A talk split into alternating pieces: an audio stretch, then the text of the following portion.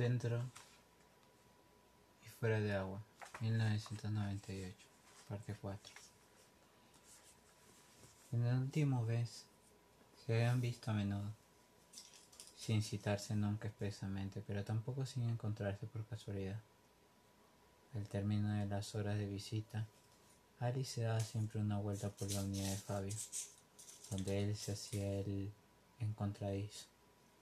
Daban un paseo por el patio, siempre el mismo recorrido, que habían decidido de manera tácita. Su amor tenía por escenario ese recinto cerrado, región aparte en la que no había necesidad de nombrar aquella cosa misteriosa y limpia que vibraba entre ellos. Fabio parecía conocer muy bien la dinámica del cortejo. Sabía avanzar de poco a poco y controlar las palabras, como si siguiera un protocolo. Intuía el profundo sufrimiento de Alice y lo respetaba sin inmiscuirse.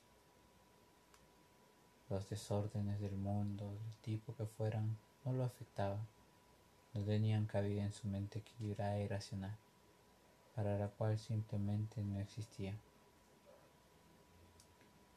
Cuando un obstáculo se interponía en su camino, él lo sorteaba sin variar el paso y seguía como si tal cosa.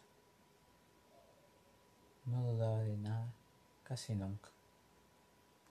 Sabía cómo alcanzar un objetivo y por eso estaba muy pendiente de Alice, de sus estados de ánimo y su humor de una manera respetuosa y también un tanto pedante. Cuando la veía callada le preguntaba si le pasaba algo, pero nunca insistía.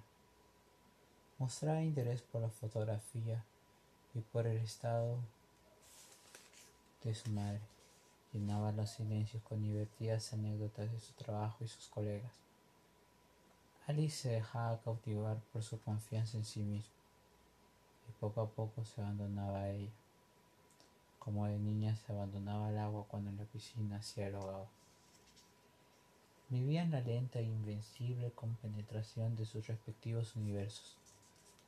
Eran como dos astros que gravitasen alrededor del mismo eje en órbitas cada vez más próximas, cuyo destino era colisionar en algún punto del espacio y el tiempo.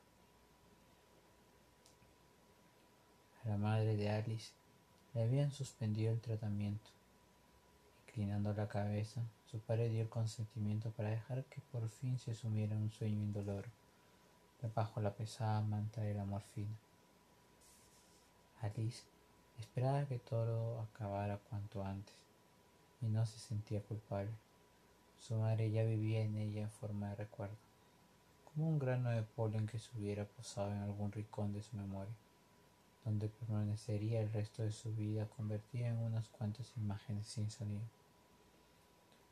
Fabio no había pensado proponerse, y tampoco era una persona impulsiva, pero aquella tarde encontró a Alice distinta, como presa de una ansiedad que manifestaba entrelazando los dedos, moviendo los ojos demasiado, evitando cruzar su mirada.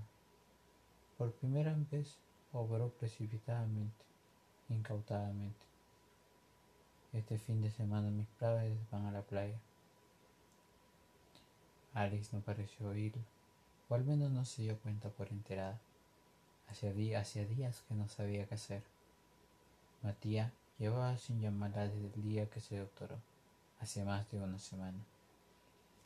Pero estaba claro que le tocaba a él hacer la llamada. Te invito a cenar en, casa el sábado, si te parece, prosiguió Fabio. Se sintió menos seguro mientras lo hacía, pero al instante Recuperó el aplomo. Se metió las manos en los bolsillos de la bata y esperó la respuesta con toda tranquilidad, fuera cual fuese. Alice esbozó una sonrisa teñida de cierta aflicción y murmuró: No sé, mejor no. Sí, tienes razón, se apresuró a decir Fabio. No tenía que haberte propuesto, perdona. Siguieron pasando, paseando en silencio y al llegar de nuevo a la unidad de Fabio, este se dijo, ¿y ahora qué? Ninguno de los dos se movía. Cambiaron una rápida mirada y bajaron los ojos. Fabio soltó una risita. Tú y yo nunca sabemos cómo despedirnos. Ya, contestó Alice sonriendo. Se llevó la mano al pelo, se enrolló un mechón al dedo y tiró de él levemente. Fabio dio un paso decidido hacia ella. La gravilla rechinó bajo su pie, le dio un beso en la mejilla izquierda con una autoridad afectuosa y retrocedió de nuevo. Al menos piénsalo, le dijo, y le sonrió de oreja con labios y ojos, mejillas, dio media vuelta y se dirigió muy erguido hacia la, hacia la puerta de cristal. Cuando lo vio flanquearla, Alice dijo, ahora se gira, pero Fabio dobló por el pasillo y desapareció.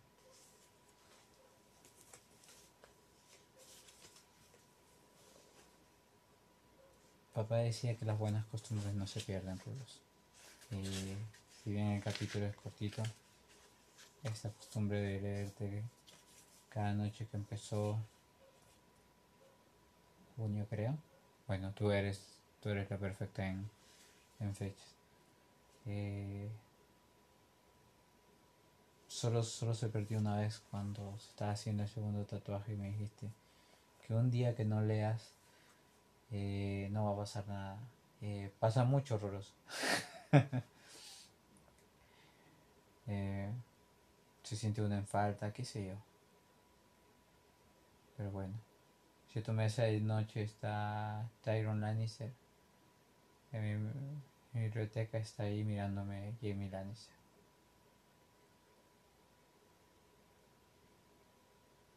Buenos días, buenas noches o buenas tardes, Rulos el momento en que tú escuches esto.